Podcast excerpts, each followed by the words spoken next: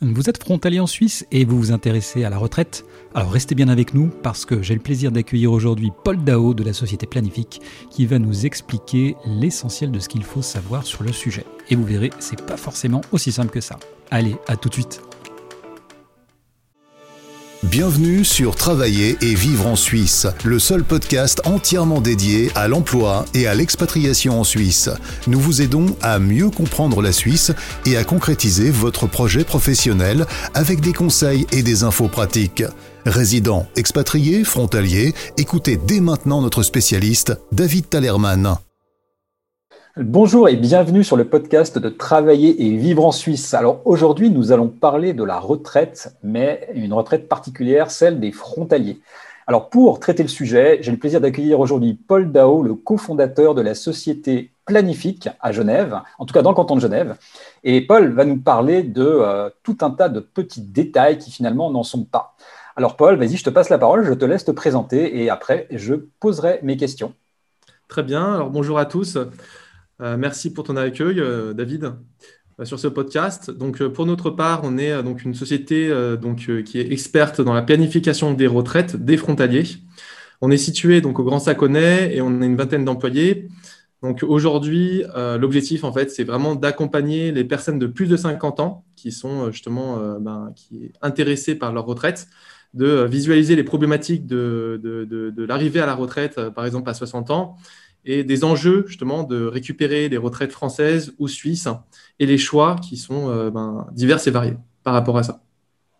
C'est très clair. Merci, euh, merci Paul. Un, vrai sujet hein, qui, mêle euh, du fiscal, qui mêle du droit social, enfin qui mêle tout un tas de, sujets. Donc voilà, d'où l'intérêt d'une société comme la tienne, c'est parfait. Alors première question, Paul, en quoi la retraite des travailleurs frontaliers est-elle si spécifique? En fait, il y a, beaucoup de, problématiques. La première chose, c'est euh, le premier pilier. Il est possible de le récupérer donc, euh, pour, les, euh, pour les femmes à partir de 62 ans et pour les hommes à partir de 63 ans pour l'anticiper. mais malheureusement, ça engendre des pénalités donc de 6,8% par année. Donc si on le récupère deux ans avant, on a 13,6% de pénalité sur la retraite. Donc en fait, finalement, on peut partir plus tôt, mais on on n'est pas obligé de prendre la retraite AVS au même moment qu'on récupère le deuxième pilier. Ensuite, le deuxième pilier, le problématique, c'est qu'on peut le récupérer aussi en rente ou en capital ou un mix des deux. Certaines caisses limitent justement la récupération du capital à 25% ou certaines caisses à 33%. Donc tout va dépendre du règlement de la caisse. Et l'imposition sur les piliers, justement sur le deuxième pilier, va être différente si on le récupère en capital ou en rente. Donc il y a une autre problématique aussi au niveau du deuxième pilier. Le troisième pilier aussi, il y a des problématiques, puisque si vous l'avez fait en assurance, peut-être que vous aurez des pénalités, ou certainement vous aurez des pénalités de le récupérer avant, euh, et vous aurez une imposition dessus. Pareillement, si vous récupérez le deuxième pilier en même temps que le troisième pilier, ça peut poser de grandes problématiques. On parlera par la suite euh, justement du CEHR, une contribution exceptionnelle des hauts revenus, que personne ne pense, euh, donc qui peut avoir un grand impact sur l'imposition au retrait des piliers, si on les récupère au même moment. Pareillement, la retraite française, autre problématique, si on prend la retraite française au même moment que le deuxième pilier et que le troisième pilier et que l'AVS, on va être donc ce qu'on appelle polypensionné. Donc polypensionné dans le sens où on a une rente française et une rente suisse, donc deux rentes différentes de deux pays différents. Et dans ce cas-là, on doit payer, on est assujetti en fait à ce qu'on appelle les charges sociales et les prélèvements sociaux aussi également de 9,1%, donc de CSG-CRDS. Et là, justement, 9,1%, admettons qu'on récupère 100 000 ou 200 000. 9,1% de 100 000, ça fait 9 100 francs. Euh, donc là, effectivement, ça peut faire euh, bah, une grande diminution sur le capital, sachant qu'en plus de, des prélèvements sociaux, vous aurez 6,75% d'impôts sur la retrait en capital, que ce soit le deuxième pilier ou le troisième pilier. Donc finalement, euh, la retraite française peut avoir une grosse influence, un gros impact en fait sur vos piliers à la retraite. Et puis en plus, la retraite française, qu'on ne pense pas souvent, c'est très important hein, que je, le mentionne aujourd'hui, euh, il faut la recalculer en fait parce que vos trimestres travaillant en Suisse ont un impact sur les trimestres travaillant en France. Ça veut dire que le montant qui est simulé par la France, lorsque vous allez sur le site de l'info retraite ou de l'assurance retraite, euh, ben les, projections que vous aurez seront erronées puisque en fait, euh, les trimestres travaillant en Suisse augmentent votre retraite française. Ça veut dire que en d'autres termes, à partir de 62 ans, admettons que vous avez, vous avez que 44 trimestres, vous avez un montant qui est calculé sur 44 trimestres, mais peut-être qu'à 62 ans, vous avez déjà le taux plein, donc 167 trimestres pour la majorité des personnes, et peut-être que déjà vous pouvez toucher le maximum de votre retraite française. Voilà. C'est, En fait, quand, je t'entends parler, euh, je, je... c'est pas que je m'arrache les cheveux, hein, c'est super intéressant, mais quand on voit la complexité des, différents éléments, euh, ça, fait quand même, ça fait quand même peur. Euh, mais en tout cas, bravo, euh, bravo pour le, message très clair en fait que tu as donné. Tu as donné en fait un, panorama, un paysage de, je pense que tout ce qui peut être euh, complexe dans, la problématique. En tout cas, bravo, bravo, merci Paul. Alors, merci. Si tu devais résumer en fait en une phrase, enfin en une phrase, en tout pas une phrase, mais en tout cas de manière un, peu globale, en fait, à quoi est-ce qu'il faudrait faire attention quand on arrive à la retraite? En fait, qu'est-ce qui est important? Alors, avant même d'arriver à la retraite, c'est pour ça qu'on a des personnes qui font euh, la planification retraite entre, euh, qui ont plus de 50 ans, hein, qui sont même à 5 ans ou à 10 ans de la retraite. Avant même de passer à la retraite, il faut déjà euh, préparer sa retraite après 50 ans. Ça veut dire que vous avez aussi des stratégies pour économiser de l'argent avant la retraite. On parle souvent de rachats, on ne va pas aller dans les détails des rachats de deuxième pilier, mais les rachats sont, sont redoutables en termes d'économie fiscale et aussi bah, des personnes qui font des troisième piliers bancaires, qui euh, sont excellents justement, euh, surtout quand on se rapproche de la retraite, pour diminuer votre imposition. Maintenant, effectivement, au moment où on passe à la retraite, euh, il faut faire attention à, beaucoup de choses, parce que souvent, ce qu'on se dit, et on rencontre beaucoup de, clients qui, qui avaient l'idée de récupérer toute leur retraite, parce que quand, admettons, je passe à 62 ans à la retraite, le premier réflexe, c'est de se dire, je vais prendre toutes mes retraites, donc puisque je passe à la retraite. Et finalement, en faisant bah, cette, cette, pratique, euh, bah, vous pouvez, euh, euh, disons, ruiner votre retraite parce que vous allez devoir payer bah, 7 CSG CRDS, vous allez payer un impôt que vous ne vous attendiez pas. Et là, justement, vous, vous, avez travaillé pendant 35 ans pour finalement commettre des erreurs qui vont être doutables sur, sur, le, sur le futur.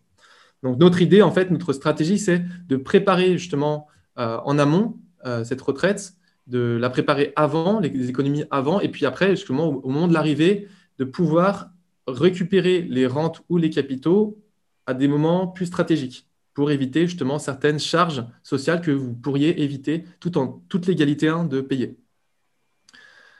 Euh, pareillement aussi, il y a aussi une autre problématique qui est importante. Quand vous passez à la retraite, 99% euh, des gens ne sont pas au courant, mais si vous ne prenez pas la retraite française lorsque vous récupérez le capital ou la rente, eh ben, vous devez faire un nouveau droit d'option. Il y a un nouveau droit d'option, il y a une réouverture en fait de vos droits d'option et vous avez trois mois pour choisir, jour pour euh, jour, au moment où vous retirez votre capital ou votre rente, pour faire votre choix. Beaucoup de personnes aussi pensent que lorsqu'on récupère que le capital du deuxième pilier, on n'a pas de droit d'option. Alors qu'en fait, on a vraiment un droit d'option qui s'exerce. Euh, même si on n'a pas encore pris l'AVS, on doit choisir la, première pension de retraite qui tombe, que ce soit un capital ou une rente. C'est à ce moment-là qu'on fait le droit d'option. et, là, pour le coup, euh, contrairement à un travailleur qui éventuellement peut faire revaloir son droit si, par exemple, il perd son emploi à la retraite. Une fois que c'est fait, c'est fait et c'est fini. Quoi. Exactement, c'est définitif en fait. Mm. Par exemple, on pourrait dire une personne qui prend euh, la CMU, euh, par exemple, qui passe à 60 ans, il prend son capital de 500 000, euh, il se dit je ne prends pas la retraite française pour éviter la CSG. Finalement, deux ans plus tard, il se retrouve à payer 8% de son capital qu'il a récupéré à 60 ans. Donc à ses 62 ans, il paye 8% de son capital qu'il ne s'attendait pas, mais il ne peut plus retourner en arrière, c'est-à-dire que c'est trop tard. Donc, euh, une fois que vous avez fait un choix d'assurance maladie euh, de droit d'option, vous avez fait peut-être un mauvais choix euh, stratégique, ben, peut-être que vous vous retrouvez à payer plus cher.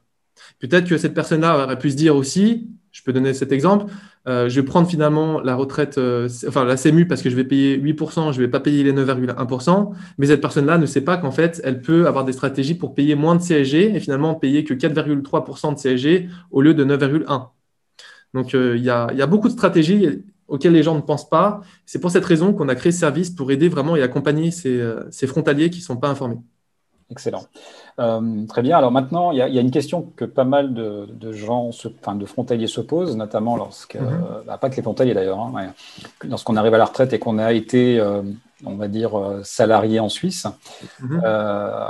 est-ce qu'on prend le capital ou est-ce qu'on prend la rente? Alors, évidemment, je, sais que tu ne vas pas me répondre euh, parce que ça dépend de, chaque personne. Mais euh, grosso modo, euh, quels sont les avantages et les inconvénients de, ces, deux, de ces deux options alors, alors, tu mentionnes une excellente question, en fait, David, par rapport à ça.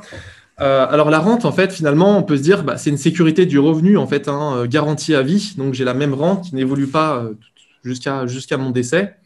mais par contre, je ne peux pas faire travailler cet argent puisque je la reçois en rente et puis finalement, bah, je vais vivre sur cette rente que, que, je reçois.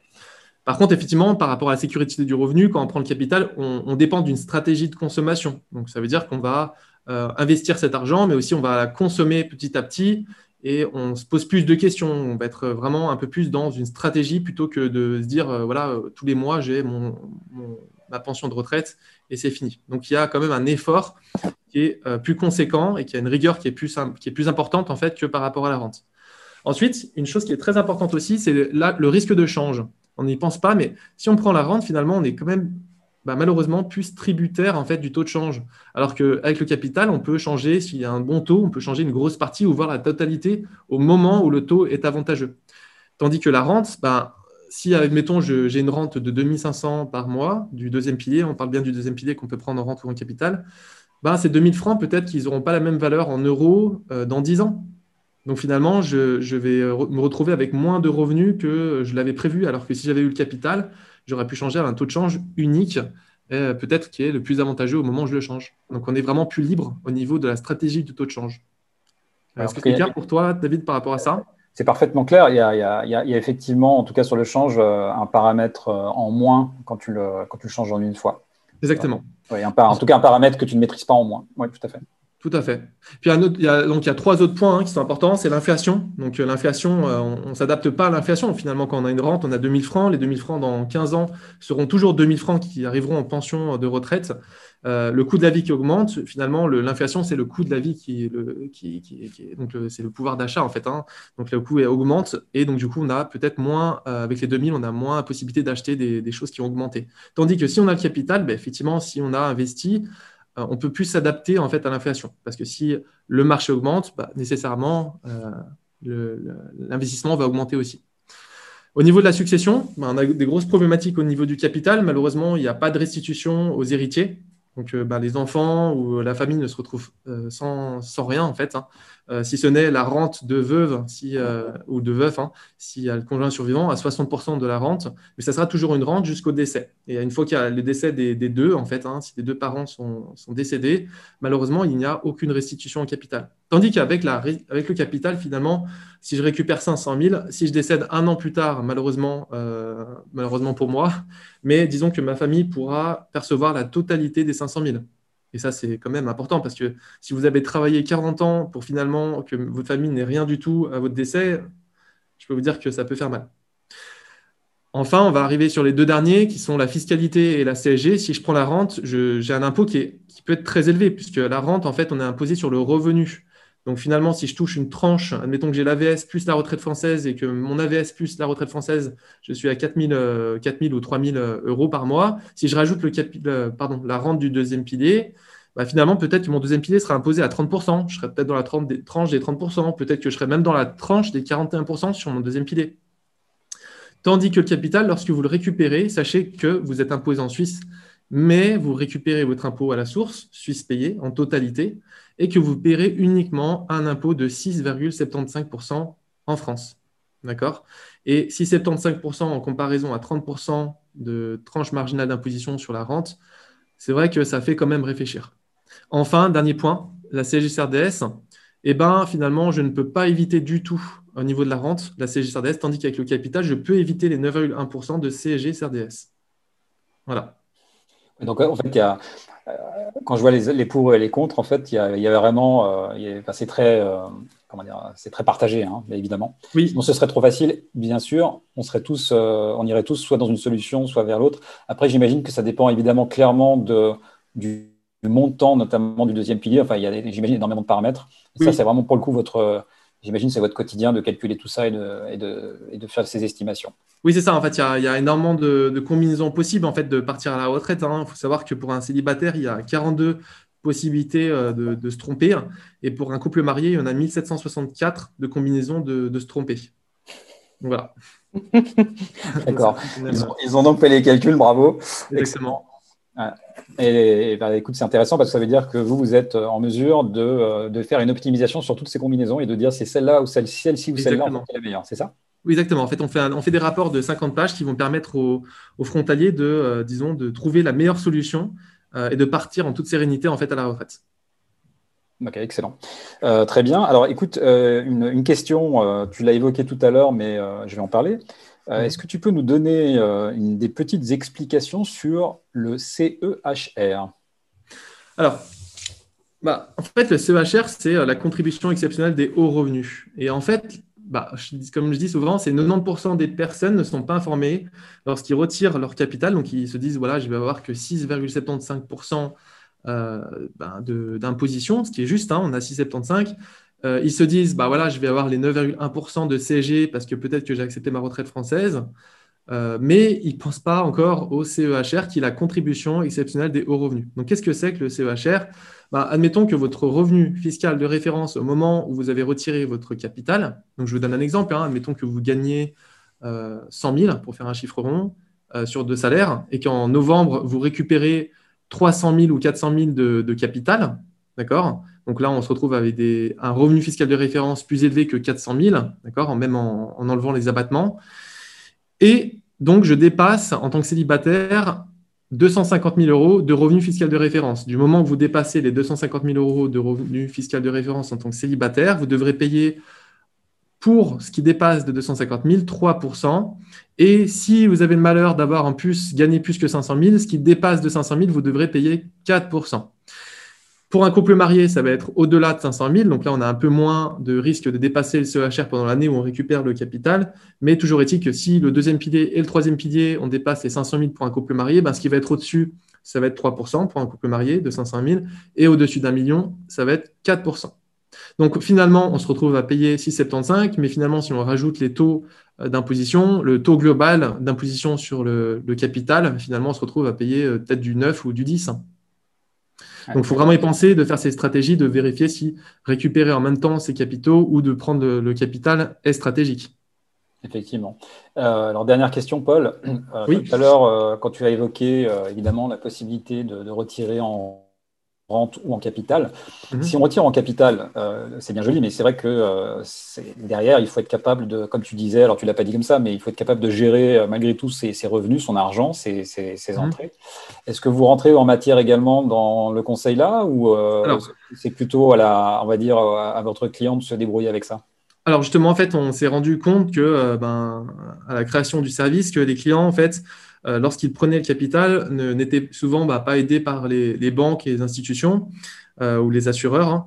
Alors, euh, bah, ce qui s'est passé, c'est qu'on a Planifique France, donc qui fait la gestion privée de, nos clients et qui permet en fait de les accompagner dans la consommation de leur capital. Ce qui est important en fait dans une planification, c'est que si vous prenez le capital, il faut respecter en rigueur, avec rigueur, pardon, un plan de consommation. C'est-à-dire que vous n'allez pas tout consommer d'un coup. C'est-à-dire qu'il va y avoir une période de 0 à 5 ans où vous aurez, euh, après votre retraite, de, par exemple, si on prend la retraite à 60 ans, de 60 ans à 65 ans, vous allez consommer, par exemple, 100 000 francs. De 65 ans jusqu'à 75 ans, vous aurez besoin de 200 euh, 000 francs. Euh, donc finalement, il va falloir placer l'argent en fonction de si vous avez besoin de l'argent ou pas. Parce qu'entre 60 et 65 ans, si vous avez besoin d'argent, on ne peut pas la placer. Donc il faut vraiment avoir des stratégies et des gestionnaires justement de patrimoine qualifiés pour pouvoir gérer cet argent. C'est pour cette raison qu'on dit souvent que si vous prenez le capital, c'est très bien. Effectivement, ça peut être vraiment bien au niveau fiscal et au niveau d'éviter la CSG CRDS, mais il faut vraiment être accompagné, il faut avoir une stratégie d'investissement et surtout de consommation avec rigueur. En effet. Merci Paul. alors peut-être as-tu d'autres euh, choses à, rajouter euh? Alors oui, effectivement, je, peux rajouter un dernier point sur la retraite française. Euh, je pense que c'est important d'en parler un petit peu quand même. Euh, souvent, on ne se rend pas compte, mais euh, la retraite française peut être quand même intéressante malgré ce qu'on entend. Souvent, on entend bah, il faut refuser la retraite française parce que je vais payer la CSG, etc. Sachez que on va rentrer un tout petit peu dans la technique, mais que la retraite française, on parle de 9,1%, mais ce n'est pas toujours 9,1%.